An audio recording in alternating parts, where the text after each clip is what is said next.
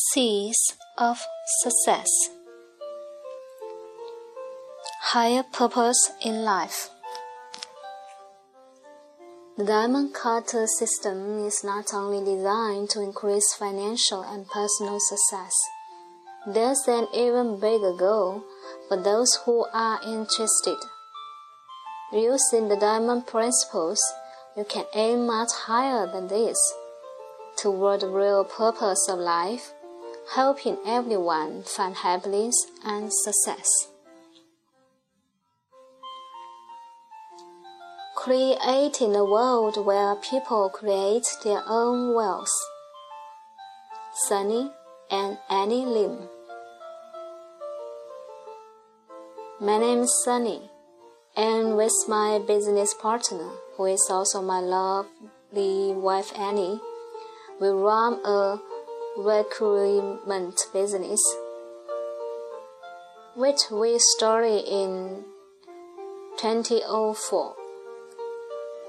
We felt lucky because despite not having any business experience, we were both from the information technology engineering field. Our business got up to a smooth start. It is true that there was a period where we worked day and night, but we thought that all businesses should be run this way. And along with our hard work, we also earn a lot of money. We certainly face problems, but various business people told us that this was just the way it was in business. All businesses are beset by problems from time to time. Again, though we were quite lucky in the sense that we were always able to resolve the problems we faced, it did often feel like we were on a roller coaster, flying up and down between obstacles. To deal with this, we attended many personal development courses and tried to apply what was taught. Sometimes it worked, and sometimes it didn't, and we had no idea why. Gradually, we realized that one of the reasons we were able to stay in business all these years is because we had been helping our competitors and suppliers. We just did this naturally because we sincerely believe that it is human nature to help each other. We also had good staff who worked hard for our company and we always received positive feedback from our clients about how good our staff were. However, both of us began to wonder how to keep our business running smoothly and consistently. By this time, we were working extremely hard and spending very little time with our family, and even less between the two of us. We were exhausted and felt that we were continually facing against time just to keep up. With this stress, we began to have disagreements about how the business should be run. Even though we argued, we tried to resolve our differences by the end of the day. But somehow we felt that our relationship had lost its tenderness. We were becoming more like business partners. Interestingly, we thought that this is just what inevitably happens to couples after a certain period together. We were grateful to be able to work together but we wonder if we would ever rediscover the sweetness and romance between us. Around mid 2011, our business was faced with a huge cash flow issue, and we ended up owing the bank a lot of money.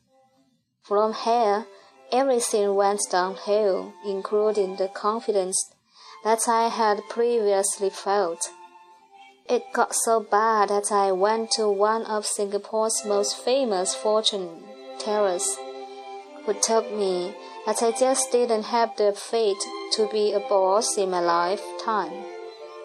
In fact, I was meant to be an employee and my business would definitely collapse before the end of that year. Around this time, a friend told us that Geshe Michael would be coming to Singapore on October 2011.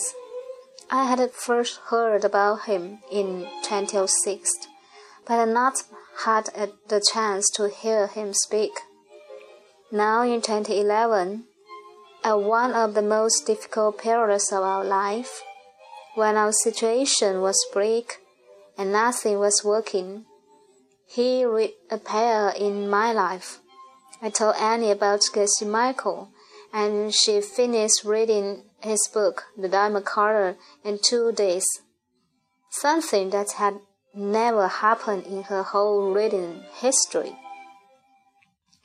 His ideas definitely made an impression on her, but we would then face a difficult decision whether to use our very limited cash to go to the Diamond Cutter business retreat or to settle some of our severe debt.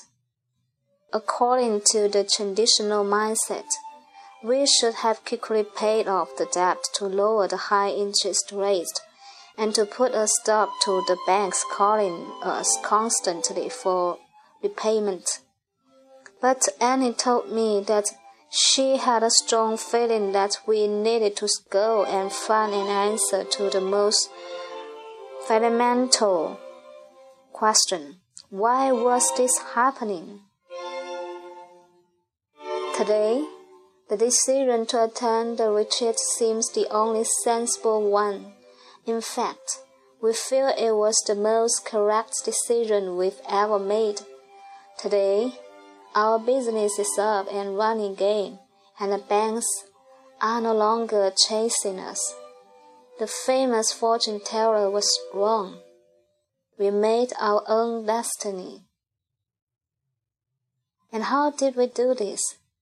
We immediately applied the seed planting method we learned during the Cutter course, applying the principle that's what we want. We need to help others achieve first. After attending the Cutter business retreat, we apply the principles but helping our competitors' businesses more intensely and increasing and interesting and interestingly our own seven year old business, which we had almost given up on, is now improving and growing. In the months following the course, we also examine our mindset and ask ourselves over and over again what we wanted to do with our business and why are we in this business we look deeply into our hearts. And then we saw it. We knew that we wanted to help people. One of the errors we considered most intensely was how to help our clients who had financial problems in business. Here, we tapped into our years of experience and our empathize to give them advice and support. We also focused more on our suppliers. We had to admit that we had neglected our suppliers in the past. But by applying what we now understood, we began to show concern for those who had contributed to our success. I remember one supplier was utterly shocked when I asked him, are you perfect enough? If not, I will give you more. I will never forget the smile on his face, as bright as the sun, which in turn made my heart feel bright and happy.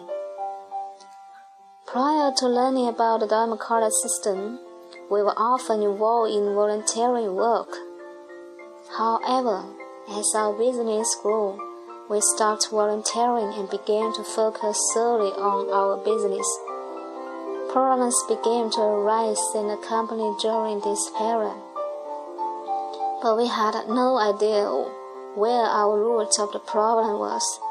After the course, we decided that we needed to do something positive instead of worrying about our business and financial state.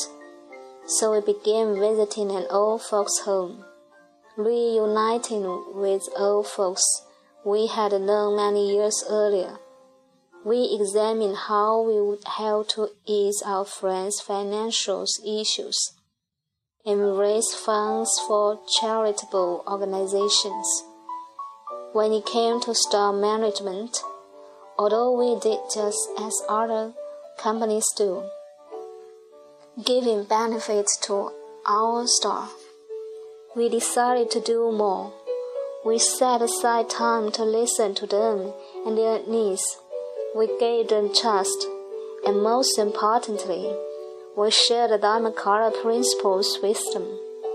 After applying the Dharmakaya principles, we now spend few hours working, but business is growing steadily. We realized that we had a lack of spare time in our lives, so we gave time to others who needed our time. By doing this, we amazingly now have more time. Besides this, we have applied the principles in our relationships with our people. One of the biggest changes is in our relationship with our family members. In the past, Annie had a problem with her dad and they could not get along well. Immediately after the course, she knew that she had to change rather than changing her father. So she planted seeds for good relationships with her close friends' fathers, and she just did this naturally by listening to them and showing an interest in their lives. After a few months, she told me things were changing and she knew she just had to keep this method going. Annie is also a great deal happier over the past year, and this has also reaped changes in our son, who is an increasingly cheerful and understanding child. Our relationship as a husband and wife has continued to improve, and we can feel the sweetness in our relationship once more. We know that we love each other, but in order to see our relationship becoming even stronger and deeper, we continue to plant the seeds for companionship to make it a habit to visit the old folks who are our longtime friends. One type of volunteering work we love to devote time to is wisdom and wisdom. Just as we benefited from the course we attended, we would like everyone else in the world to know about the principles.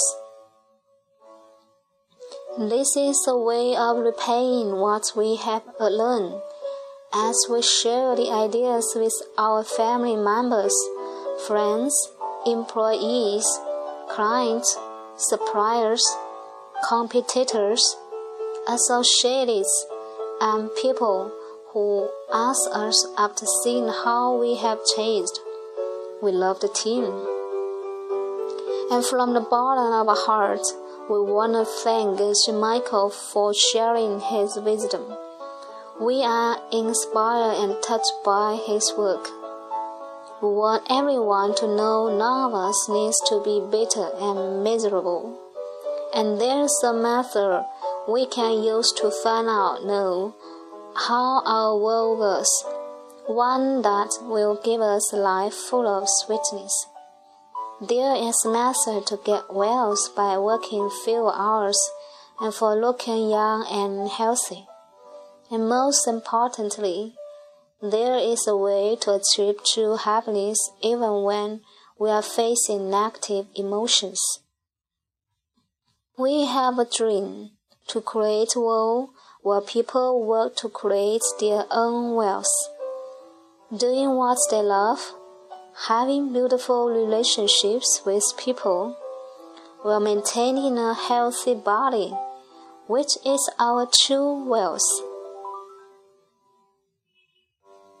From here, we envision everyone helping each other and everyone teaching other people how to create their own beautiful world here on earth.